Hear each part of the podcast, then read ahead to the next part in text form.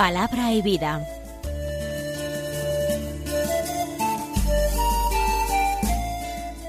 Con el padre Manuel Horta desde Sevilla.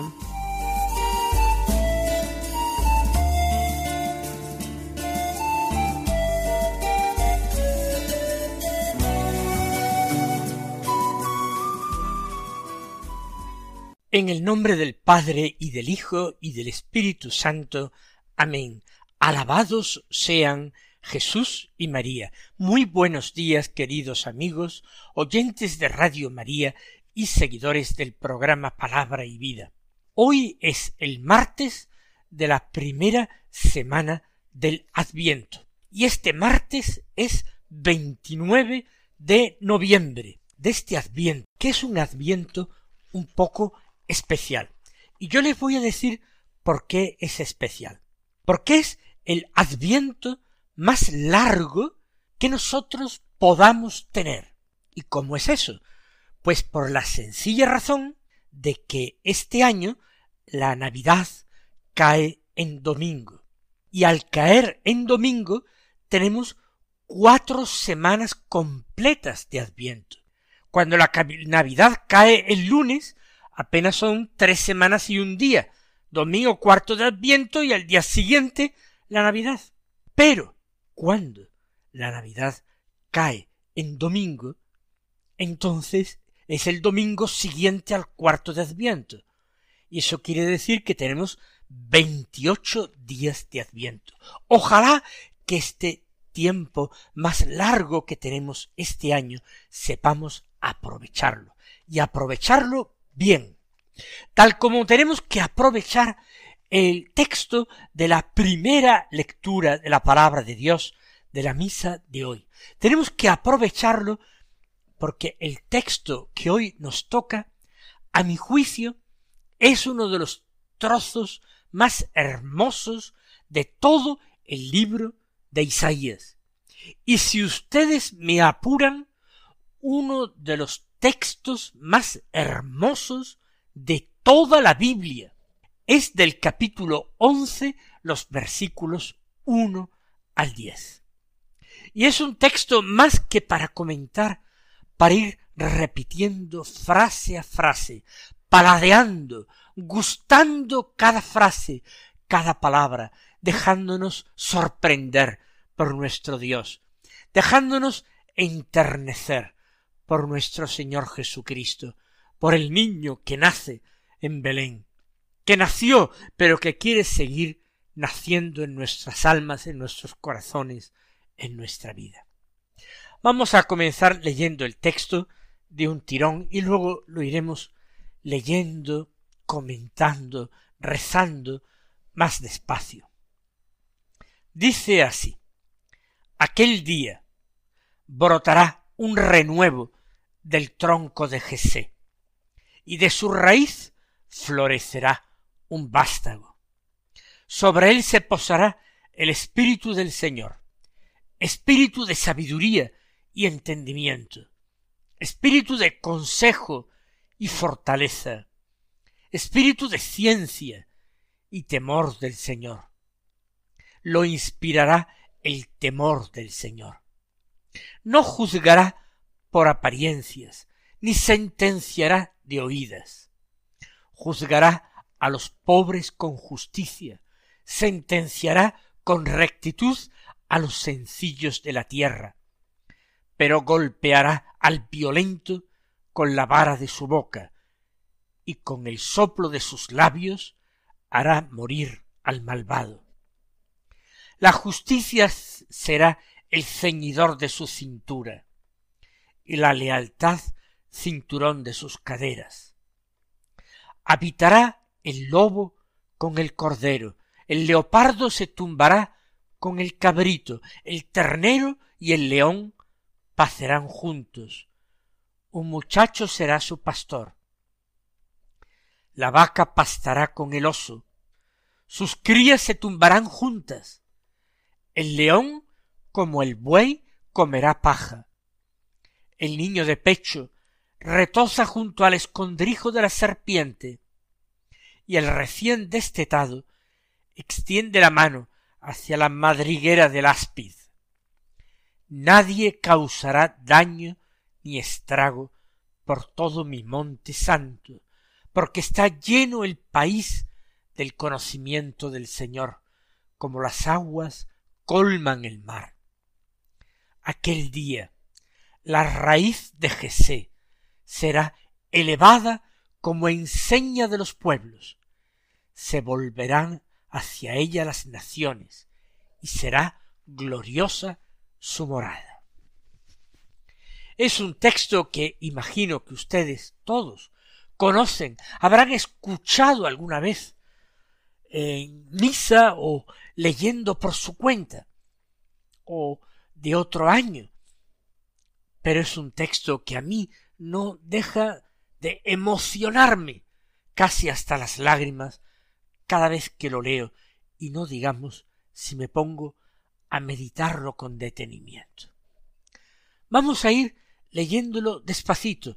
Ya digo, será poca cosa lo que yo pueda añadir, porque para llegar a el meollo de este texto, pienso que habría que tener el Espíritu Santo sin medida como lo tuvo la Santísima Virgen, como lo tuvieron los apóstoles después de Pentecostés. ¿Quién, quién es capaz de entender y encontrar toda su sabiduría, toda su capacidad de consuelo, todo el fervor con que puede encender nuestros espíritus.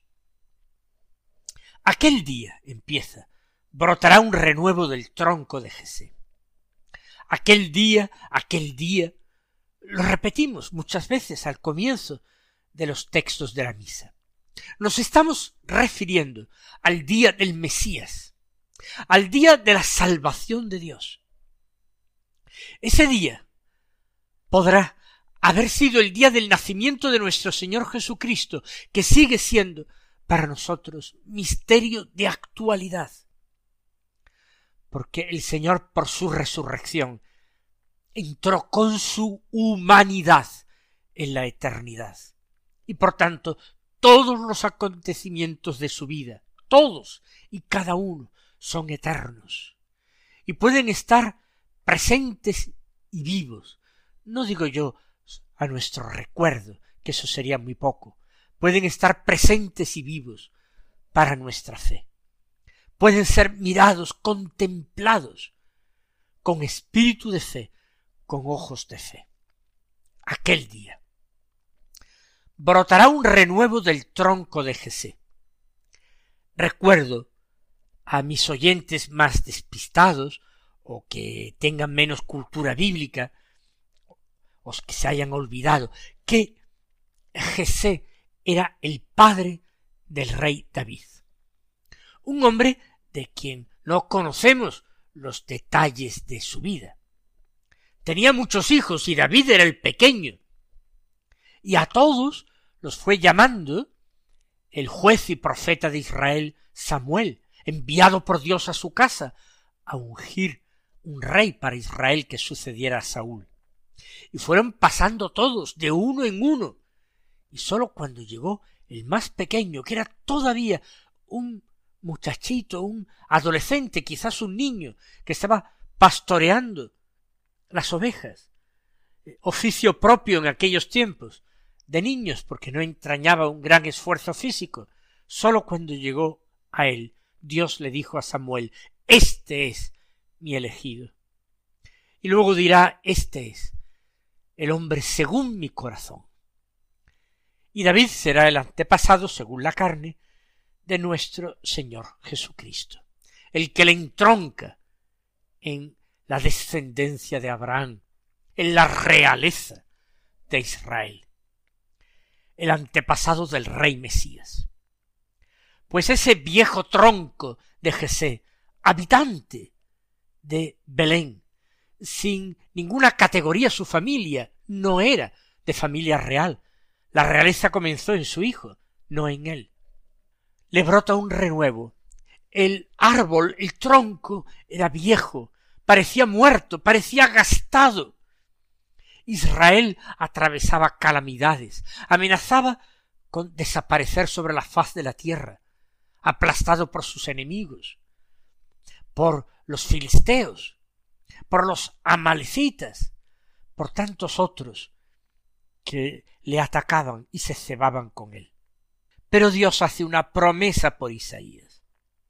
De esa raíz que parecía seca y muerta va a florecer un vástago, y un vástago extraordinario. Un brote increíble, lleno de vida y de fuerza.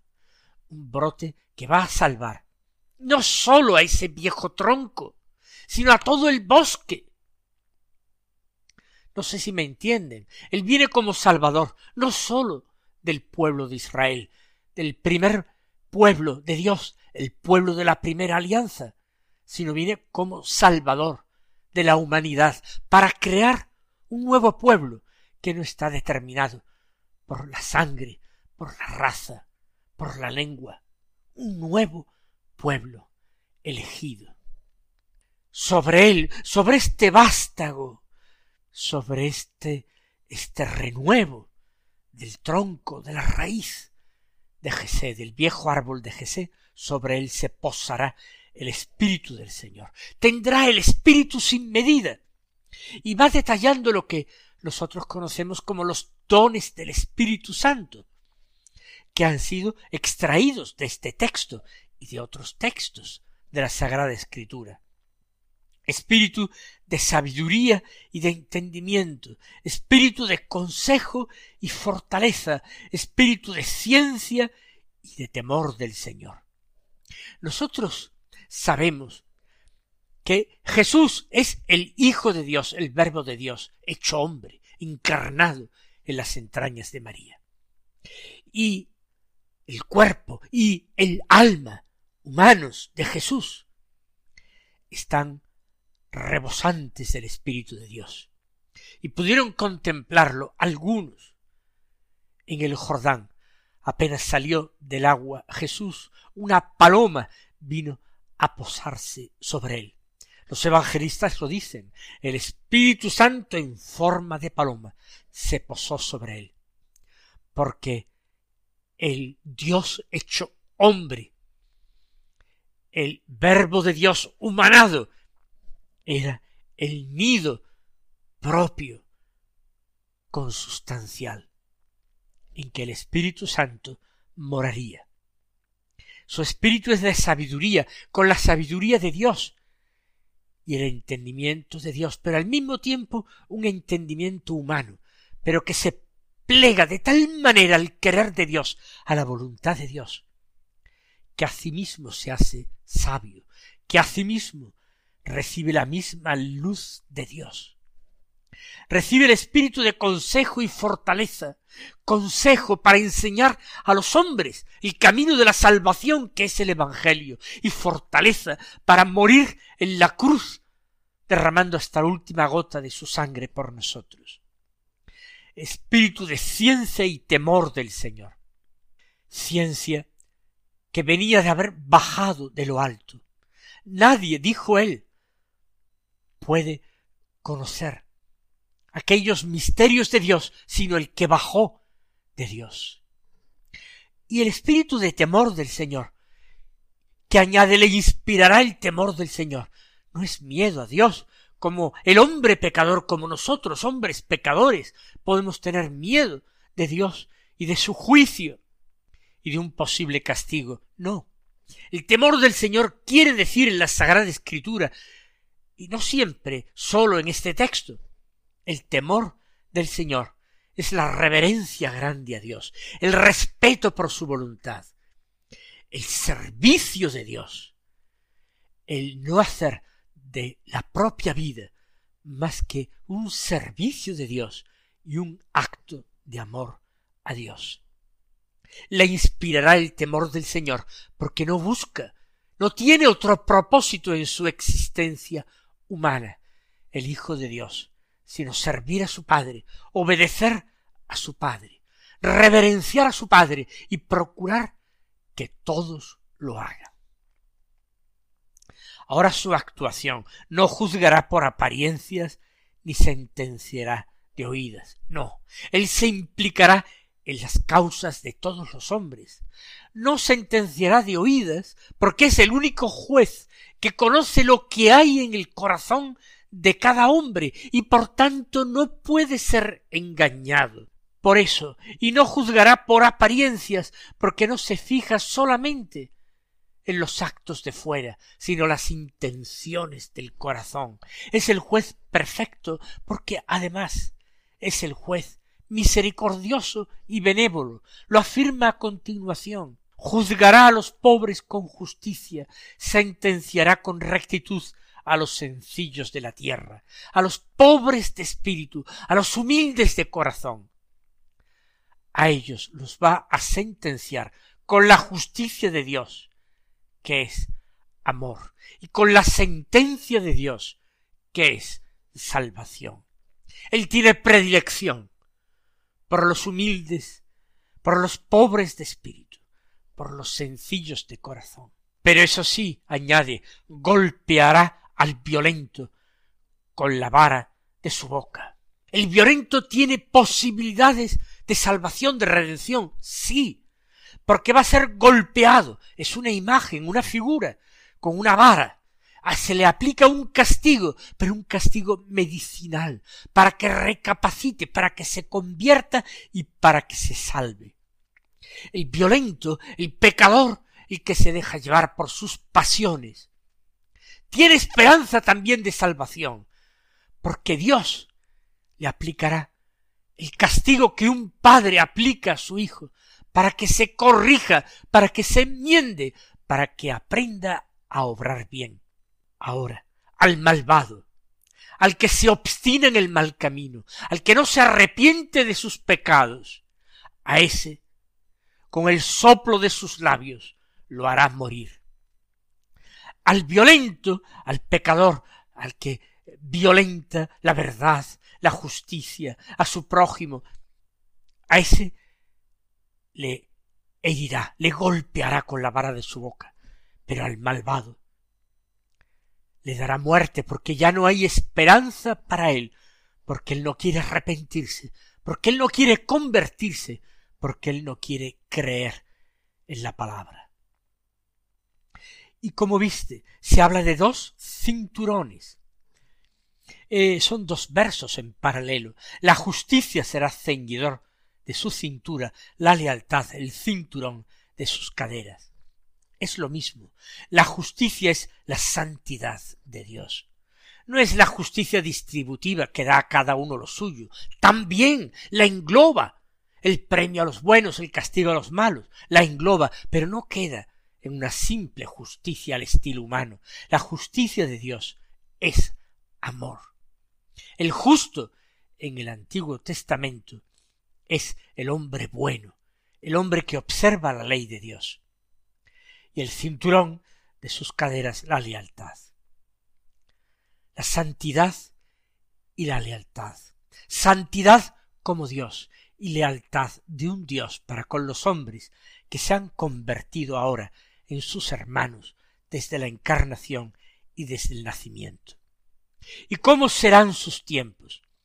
Sus tiempos serán fantásticos, serán tiempos de paz, porque Él es príncipe de paz, porque nuestro Dios es el Dios de la paz, porque Él no sabe sino anunciar la paz. La paz os dejo, mi paz os doy, aunque nosotros nos empeñemos en seguir a veces las obras de nuestras manos y los malos deseos de nuestro corazón. La paz se simboliza con esa situación que existía en el Edén, en el paraíso terrenal, donde había la paz perfecta de todos los seres creados, entre sí y con el hombre, y del hombre con todos los seres creados y con Dios, una paz perfecta, inalterable, gozosa. El lobo habitará con el cordero, sin que este segundo evidentemente sufra daño. El leopardo se tumbará con el cabrito, igualmente sin que el cabrito, el más débil, tenga que sufrir muerte ni herida. El ternero, la cría de la vaca y el león van a pacer juntos, pacer, hierba.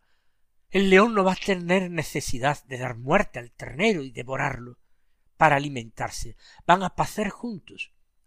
Y un muchacho será su pastor. En la tradición antigua y en la traducción antigua se decía un niño, un niño incluso, un niño pequeño será su pastor. Ya digo, el mismo David fue pastor de las ovejas del rebaño de su padre. Los niños eran los pastores. Por tanto, un niño será su pastor. Dios en persona, Jesús, nuestro hermano, nuestro maestro, el buen pastor, será el pastor. Y lo será en tiempos futuros, cuando el Señor venga en la majestad de su gloria. Ahora se hace referencia no a la primera venida, sino a la segunda venida en gloria. Y sigue con las comparaciones. La vaca pastará con el oso. No tiene nada que temer. Sus crías, las crías de la vaca, pues son los terneros, eh, se tumbarán juntas, las del oso y las de la vaca. El león, igual que el buey, comerá paja. No tendrá que hacer violencias ni hacer sangrar y destrozar a las demás criaturas, incluido el hombre en ocasiones.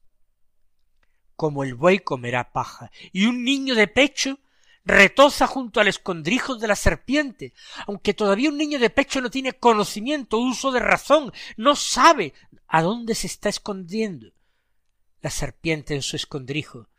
Pero no hay nada que temer, porque esa serpiente ya no tendrá veneno ninguno de mal, y el recién destetado, un niño un poco mayorcito, extiende la mano hacia la madriguera del áspid, y tampoco tiene nada que temer, porque el áspid ya carece de un aguijón venenoso. Nadie causará daño ni estrago por todo mi monte santo, porque está lleno el país del conocimiento del Señor, como las aguas colman el mar. ¿Qué país? La Jerusalén del cielo. El conocimiento del Señor es amor, es santidad. Solamente ignorar lo bueno que es Dios, a la santidad a la que nos llama, nos hace a nosotros ser violentos y malos. Pero en aquel día nadie causará daño ni estrago en mi monte santo, en esa Jerusalén del cielo que bajará de allí como una novia se engalana para su esposo, ataviada y bellísima. Y ese, ese, ese conocimiento del Señor llenará toda la tierra como las aguas colman el mar. Aquel día la raíz de Jesé, Cristo nuestro Señor, será elevado como enseña de los pueblos y todas las naciones se volverán hacia esa enseña, hacia esa bandera, y será gloriosa su morada, el cielo. Que aspiremos con todo nuestro corazón un día a contemplar y a participar de estas maravillas. Mis hermanos, el Señor os bendiga y hasta mañana si Dios quiere.